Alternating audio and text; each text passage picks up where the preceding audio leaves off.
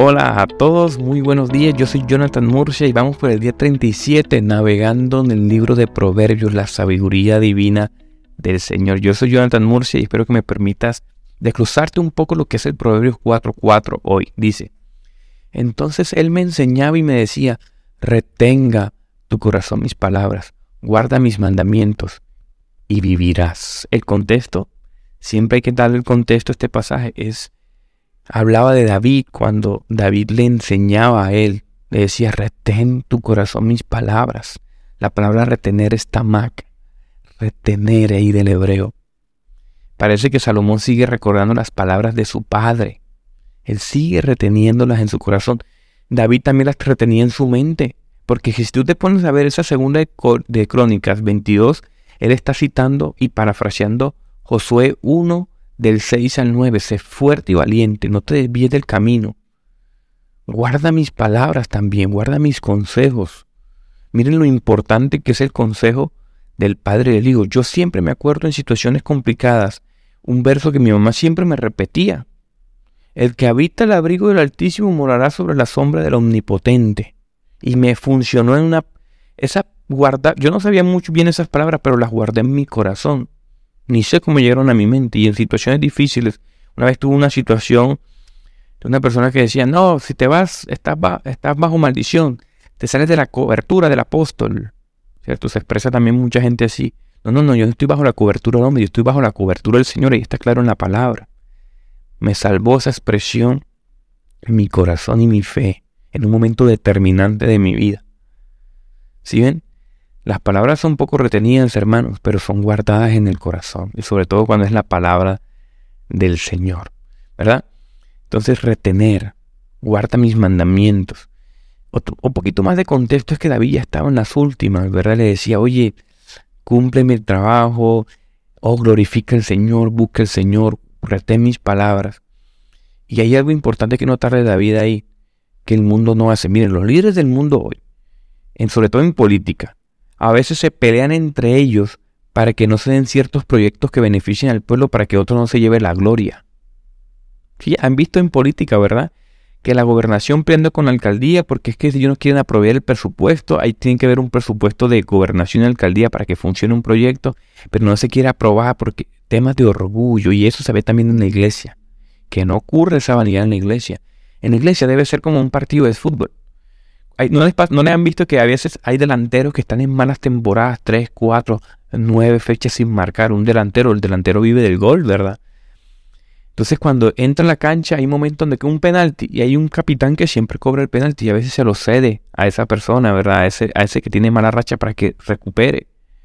O, a veces están a punto de hacer un gol así mano a mano y ahí hay jugadores que prefieren, mira, pasarla a un lado para asegurar el gol y que se lleve la gloria a quién? El equipo ganador el equipo del Señor. Esa es la actitud correcta en la fe. David le está cediendo a Salomón y él está reteniendo sus enseñanzas, sus palabras, pero también su vida. Está un espíritu, un espíritu conciliador que quiere dar en la gloria al Señor. Y mira cómo bendijo a su hijo. Qué, qué chévere, ¿no? Qué genial es tener un corazón así. Volvemos a retener las palabras en mi corazón. Hay una, recuerden que este, este devocional siempre trata de buscar a Jesús. Empezar con Jesús, que es la palabra de Dios, y terminar con Jesús. ¿Y cómo se ve esto en Jesús? Bueno, me gusta mucho la, la parábola del sembrador. Marcos 4, Mateo 18, 23. Dice así, que Jesús estaba sentado a la orilla del mar y, y lanzó y hablaba de unas, de unas semillas que cayeron en diferentes terrenos. En esa época, para darles un poco de contexto, ahí habían dos formas. Hay gente que lo hacía de manera manual, acuiciosa, miraba bien. Y hay gente que simplemente cogía un burrito, le ponía sacos de semilla, le cortaba con, alguna navaja un poquito y el, burrito iba por todos lados echando la semilla y iba caminando, ¿verdad? Entonces por eso Jesús hace esa ilustración. Que algunos cayeron, uno, junto al sendero. Dos, eh, algunas cayeron, algunos cayeron en terreno como seco, entre espinos. Y otras cayeron en buena tierra, ¿verdad? Entonces, ¿Qué, ¿Por qué conecta esto con retener la palabra clave, con retener y retener las palabras en el corazón? Porque muchos comentaristas bíblicos, uno que yo cito recurrentemente, Barclay, habla de, de que nosotros tenemos que tener o esa palabra, parábola más bien hablaba de tener una, un, oído, un oído y un corazón receptivo. Entonces, tenemos cuatro figuras aquí. Tenemos el oidor de mente cerrada, ¿verdad? Donde cae la semilla así en tierras secas. Tenemos al oidor de mente superficial, que ese que cae sobre como tierra rocosa, con un poquito de rocas abajo. Y tenemos a ese que sí cae entre, entre las espinas, ¿verdad? Tenemos al oidor que se deja llevar por los intereses de la vida y, otras cosas le ocupan la fertilidad de, crecer la palabra de Dios. Y por, y por último tenemos al oidor que es como la buena tierra. Entonces vamos a profundizar en ello, en estos cuatro. Entonces el primero es el oidor de mente cerrada. Esa persona, miren mis queridos hermanos, cuidado con esto porque esto es orgullo. Hay gente que como que no quiere profundizar. Ah, esa cosa es como de teólogos, cristianos. Yo no quiero profundizar mucho en mi fe. Y mira lo que dice Juan 3. Juan 3 dice, yo soy la luz del mundo, dice Jesús. El mismo Jesús hablando. Y la gente no se acerca a mí por miedo de que se vean sus pecados reflejados. Mm. Hay gente que es orgullosa, que dice que no necesita aprender, que ellos ya saben que ya tiene un título, una maestría, ya, ya ellos ya hicieron su vida. Simplemente ya están esperando al Señor. No quieren profundizar. A veces puede ser orgullo oro, o peor, un carácter inmoral. Mira, la inmoralidad del pecado cicatriza tu conciencia. Por eso hay veces que hay gente que tú le predicas la palabra, hermano, y tú le, tú le muestras acciones, eres generosa, le muestras a Cristo, ve milagros, esa gente está cauterizada la conciencia por el pecado, por la inmoralidad, la pereza y la inmoralidad. Tenemos entonces el segundo, el oidor de mente superficial. ¿verdad? En esa época como que había unos senderos que ponían rocas, pero con el tiempo la arenita se iba, iba pasando por encima y, y a veces las semillas caían ahí. Entonces, ¿qué pasa? La, la semilla, por la temperatura, la temperatura como que crecía rápido, pero después no podía echar raíces, ¿verdad? Porque habían rocas ahí. Eso representan, según Barclay, el comentarista, representa a esa gente que cuando ve novedades, hay una nueva teología, calvinismo, arminianismo, molinismo, uy, está emocionada, ¿verdad? Uy, no está de moda esta iglesia, uy, pero esta iglesia está más cool, me voy moviendo de iglesia, yo no tengo que ver gente superficial y que con la situación más mínima se enfría. Vive de emociones, es pasajero. Tercero, tenemos al oidor con tantos intereses en la vida que se olvida del Señor, es el que representa eh, la semilla cuando cae y hay, y hay como espigos y hay raíces ahí, esa persona tiene cosas más importantes que no tiene espacio para las cosas del Señor. Incluso sus mismas bendiciones son obstáculos. Un ejemplo, el joven, ah, es que estoy en la universidad, entonces estoy frío espiritualmente porque estoy muy ocupado en la universidad. Mentira, yo fui universitario, uno siempre tiene tiempo esa madre que tuvo un hijo que siempre deseó, ¿verdad? Ay, no, que no tengo tiempo para orar, leer la Biblia, asistir a la iglesia, porque es que tengo maternidad 100%. Lo más importante es mi hijo. Cuidado que no sea un ídolo. El trabajo, ¿verdad? Una maestría. Hay cosas que son más importantes en esta vida que escuchar el mensaje que le dio David a Salomón. Retener el consejo del Señor. Esa es la cosa, la cosa más importante. Tu vida natural tu vida se vuelve superficial si tú no tienes profundidad en la palabra del Señor. Así que cuidado con eso. Y tenemos al bueno, ¿no? Al oidor, que es como la tierra nueva. Dice, tiene la mente abierta, dice un comentarista. Está listo para oír. No es demasiado orgulloso, porque todos somos orgullosos. Siempre saca tiempo, ¿cierto? Siempre es dispuesto.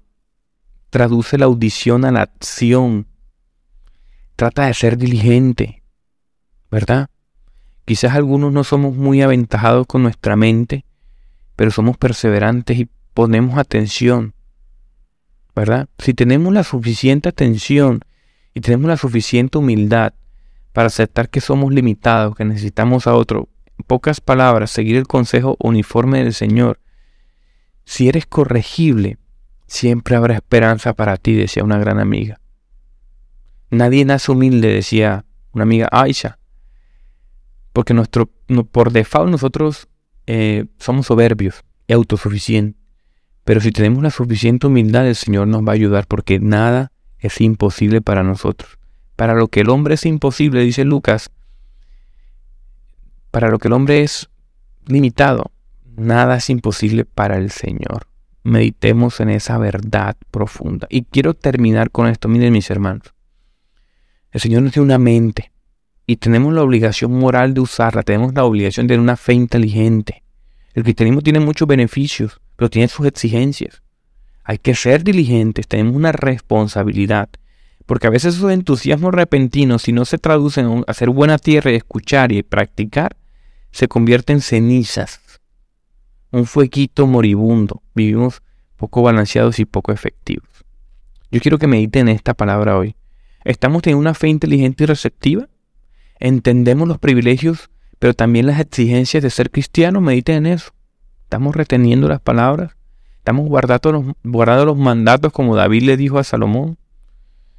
¿Cierto? Como el Señor nos dice hoy a nosotros. Vamos a orar, ¿les parece? Vamos a disponer nuestro corazón y que el Señor abra nuestra mente. Como siempre les digo, dispongan sus corazones.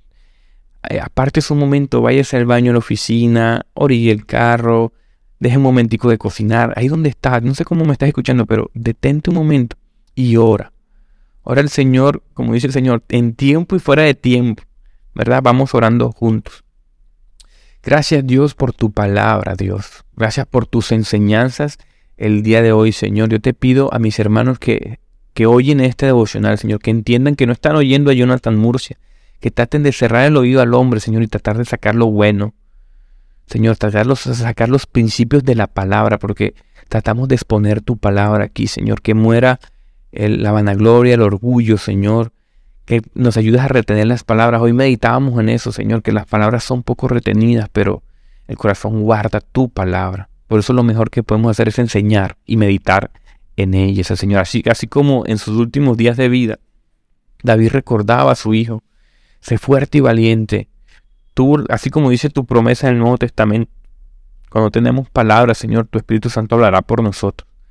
Tu Espíritu Santo nos recuerda la palabra del Señor. Por eso hay que memorizar tu palabra, Señor, para que el Espíritu Santo tenga de dónde usar, de dónde sacar, de dónde guiar. Esos momentos fueron tan importantes para Salomón, Señor, que después pudo ser de bendición para muchos y hoy de bendición para nosotros. Porque un hombre fiel decidió seguir las enseñanzas del Maestro, de su Padre, las enseñanzas de la palabra de Dios, Señor. Padre, también meditamos hoy en ser buenos oidores y hacedores, Dios y de traducir la, escucha en la acción. De no ser, Señor, un terreno poco fértil, Señor, de que escucha superficialmente, de que no profundiza, Señor, de que es soso, perezoso, Señor amado. Ayúdanos porque tú, tú fuiste diligente, Señor. Tú fue un hombre que vino a servir apenas empezó su ministerio, Señor, estuvo sirviendo siempre. Se compadeció, anduvo con los suyos, soportó, tuvo paciencia. Gracias, Dios, Gracias por tu palabra, porque nos habla el corazón. Yo te pido por cada uno de mis hermanos y mis hermanas que escuchan este devocional que nos ayude a ser diligentes, que nos ayude a tener entusiasmo, que no sea simplemente cosas repentinas o que nuestra fe no vaya y venga, sino que realmente tu palabra, Señor, se transforme en nuestro corazón en acción. Te amamos, Dios, ayúdanos a tener la humildad, la sencillez que tuviste tú. Ayúdanos, Padre, te necesitamos día y noche. Te lo pedimos en el nombre de Jesús amado Señor. Porque incluso sabemos, Padre, que nuestra diligencia, nuestra capacidad de orar, nuestra capacidad de, de retener la palabra, Señor, de, de, estudiar, de ser diligente, mengua, Señor, tarde o temprano venga, pero tú nos das la fuerza, tú nos prometes. Ayúdanos, Señor, en nuestra juventud, en nuestra adolescencia. Ayuda a mis hermanos, Señor, a tomar decisiones sabias. Ayúdanos, te lo pido. Sin ti nada somos. Ponemos este día en el nombre del Señor Bendice a mis hermanos que escuchan este devocional, te lo pido. Amén y amén. Bendiciones mis queridos hermanos. Dios los bendiga y que tengan un excelente día. Chao, chao.